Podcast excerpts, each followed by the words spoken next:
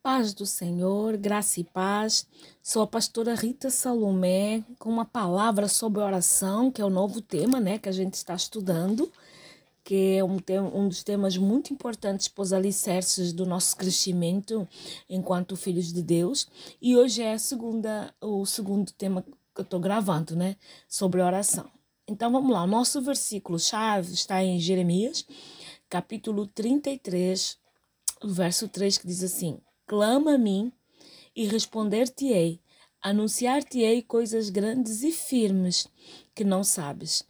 Amados, depois eu quero uh, ler ali ainda uh, Mateus capítulo 7, versículo 7 e 8 diz assim: Pedi e dar-se-vos-á, buscai e encontrareis, batei e abrir-se-vos-á, porque aquele que bate aquele que pede recebe. E aquele que encontra e aquele que busca encontra. E ao que bate se abre. Amém? Vamos falar só uh, rapidamente para depois passar para mais para mais coisas.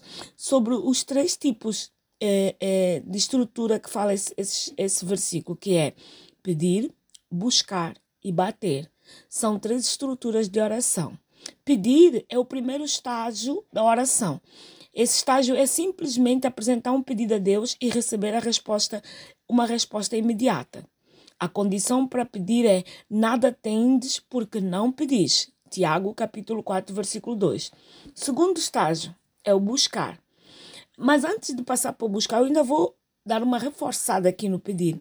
Gente, a gente não, não recebe porque a gente pede mal, a gente não recebe porque a gente pede para o nosso próprio deleite, a gente não recebe porque a gente é, é, é, só presta atenção àquilo que vai mal na nossa vida, nós não conseguimos doar a nossa oração para o nosso próximo, para a pessoa que está necessitada tantas vezes. A gente pensa que é só é, competência de intercessores, mas não, qualquer um que estiver uh, uh, orando, na verdade são dois ministérios que nos são dado, uh, dados automaticamente pela cruz. É, se posso dizer, dois ministérios, entre aspas, é o da paz, né, da reconciliação e o da intercessão. Todo mundo intercede, todo mundo tem que seguir a paz com todos. Isso é uma coisa que Jesus fala com a gente, amém? Então, praticamente todo mundo é, é chamado para orar e para seguir a paz na medida do possível, amém? Então, para pedir, precisa ter bastante sabedoria, precisa ter assim um pouquinho de discernimento, discernimento porque tem coisas que a gente pede, para além delas serem é, é, inviáveis é, é, do ponto de vista de trazer crescimento, de trazer é, amadurecimento para nós, também se torna inviável do ponto de vista de Deus responder. Por exemplo, eu não vou fazer uma oração a Deus, não vou pedir a Deus uma pessoa para casar comigo quando ela já é marido da outra já é esposo da outra. Isso é oração que Deus não escuta. Eu também não vou pedir é, em oração, é, é, por exemplo, desejar mal a alguém, fazer o, o, uma oração contra alguém para que aquela pessoa morra, para que aquela pessoa sofra um acidente, para que aquela pessoa tenha um câncer. Eu não vou fazer isso, porque nem Deus vai responder esse tipo de oração se torna praticamente oração de feitiçaria e Deus não quer isso. Amém? É só um exemplo. Depois, buscar é o segundo estágio, é o segundo alicerce. É, é, é, o segundo estágio da oração mais profundo do que o primeiro. Esse é o estágio da oração que a resposta ela não é tão imediata quanto ao pedir. As 120 pessoas estavam reunidas no cenáculo, isso aí no, no em Atos, é, é, é, onde continuavam a orar, são um exemplo de uma busca constante. Aqueles homens e mulheres Uh, aguardavam o cumprimento da promessa de Jesus de enviar o Espírito Santo e eles continuaram a buscar até que receberam a resposta. E isso também tem a ver até com o nosso versículo aqui de Jeremias 3, 33. Eh, Nós devíamos, uh, uh, desculpa, Jeremias 33, versículo 3. Nós devemos saber que o nosso clamor, o nosso clamor é um alicerce para gerar fé, mas é um alicerce que nos faz buscar incessantemente, incessantemente, até que Deus responda. Então, ele por isso que se torna um estágio muito profundo da oração. Outra, outra, outro estágio profundo da oração é, é, é, é que é o terceiro, que é o bater. Ora, a oração nesse estágio deve ser persistente, mesmo quando as respostas demoram a vir. Esse estágio, estágio é ilustrado pela parábola, pela parábola que Jesus contou em Lucas, 5, em Lucas 11, 5, 10. Também é ilustrado pela persistência de Daniel, que continua a orar, a bater, a despeito de não, de não ver, de não, de não ver o resultado visível, porque Satanás obstruía a resposta de Deus. A gente sabe a história de Daniel, né? Ele se pôs a orar e a jejuar, que é o, o, o, os 21 dias de jejum que normalmente os intercessores conhecem, pessoas que são bem íntimas de Deus também conhecem o jejum de Daniel.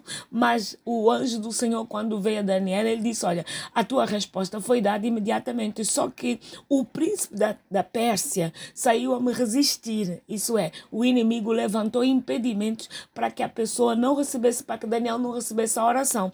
Ainda assim, Daniel não desistiu. Daniel não, não desistiu, continuou batendo, batendo, batendo. Isso é o que eu e você precisamos de fazer. Mesmo que as circunstâncias deem uma leitura diferente, nós não devemos cessar de orar e nem, nem devemos cessar de bater. Existem outros estágios da oração que depois, mais tarde, com o tempo eu vou poder explicar, dependendo daquilo que o Senhor tem nesse caminho que eu estou fazendo aqui, porque a gente tem que obedecer aquilo que Deus quer, porque Deus é que conhece a minha e a tua necessidade, que é, é, é bem diferente. Mas é assim, nós não podemos parar de, de orar, de bater, de crer, de esperar e de obedecer. Nós não devemos parar. Não devemos. Devemos louvar, devemos agradecer, devemos dar a importância de vida a Deus enquanto resposta e segurança para nós. Amém? Nesse, nesse dia ou no dia 2, se você tiver com uma aflição, se, tu, se você tiver com algum problema, se você tiver com algum desgaste, se você tiver com alguma situação sem saída, pare uns minutos para uns minutos, sentada no seu automóvel, sentada na sua cama, sentada até no banheiro, sentada eh, eh, eh, na casa de banho para os irmãos de Portugal, sentada em qualquer lugar. Você pare uns minutos agora e diga: Pai, eu não estou vendo solução do problema que eu estou vivendo, mas eu estou aqui pedindo, Pai, me dá a solução, me dá o discernimento, me dá a, a, a capacidade de eu entender a maneira mais sábia de eu orar sobre isso, a maneira mais correta de eu te buscar, porque eu não quero errar. Eu quero bater a porta certa, eu não quero bater qualquer porta.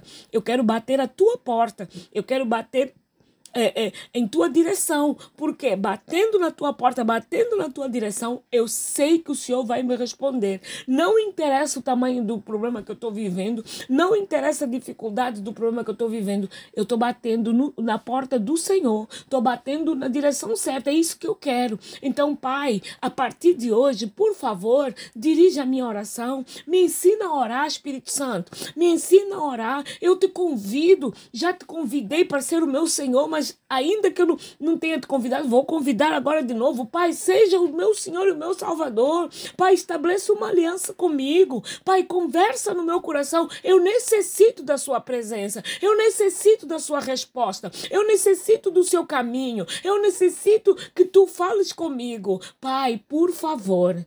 Assim eu oro em nome de Jesus. Separou? Fez essa oração? Aguarde. Aguarde confiando aguarde crendo, aguarde sabendo que Jesus é o autor e consumador da nossa fé. Meu amado, minha amada, quantas vezes eu acordo, eu digo, Pai, eu tô tão cansada, tô tão cansada, eu não sei o que fazer, Pai. Tô cansada, tô, tô desanimada, não sei o que fazer. Me ajuda faço a minha higiene, venho para a cozinha, começo a fazer um cafezinho, que eu amo café, começo a fazer, e aí começa a subir no meu coração aquela vontade simplesmente de dizer: Eu te amo, Jesus. Mesmo com as dificuldades, eu te amo, Jesus. Mesmo com a saudade do meu filho, eu te amo, Jesus. Mesmo com, com tanto trabalho que eu tenho para acudir, para ajudar, para ajudar a edificar a igreja, eu te amo, Jesus. Eu te amo acima de qualquer coisa. Eu te amo porque tu és bom. Eu te amo porque as tuas misericórdias me sustentaram. Eu te amo porque eu não dou conta de viver sem a tua presença. Eu te amo porque tu és o que eu tenho de mais precioso gozo que é para poder gerar vida e gerar e gerar milagre na minha vida. Então eu te amo. Senhor, como tu és bom. Senhor, como tu és maravilhoso. Como é bom estar na tua presença. Como é bom desfrutar do teu abraço logo pela manhã. Como é bom, Senhor, saber que o Senhor deu ordem aos seus anjos a meu respeito. Como é bom que as tuas misericórdias me sustentaram toda a noite. Como é bom, Senhor, que o Senhor me guardou. O Senhor vigiou o meu sono. Como é bom, Senhor, acordar nessa manhã e continuar dizendo: Eu te amo, Jesus. Eu te adoro, Jesus. Acima de ti só a tua coroa. Não vivo sem ti. Dependo exclusivamente de ti. Dependo exclusivamente daquilo que o Senhor vai dizer para mim no dia de hoje e todos os dias, para todo sempre. Uma coisa eu sei: pereceria se não cresce, que receberia os bens do Senhor na terra dos viventes. Então, faz-te presente na minha vida nessa manhã. Abre portas onde não tem portas. Abre caminho onde não, não tem caminho. Estabelece, Senhor, uma direção que eu preciso no dia da manhã, no dia de hoje. Fica comigo, Jesus. Jesus não me abandona. Jesus continua falando comigo. Jesus continua ativando os dons proféticos que tu tens na minha vida. Continua ativando os dons que tu tens na minha vida. Pai, muito obrigada em nome de Jesus. E por aí sigo.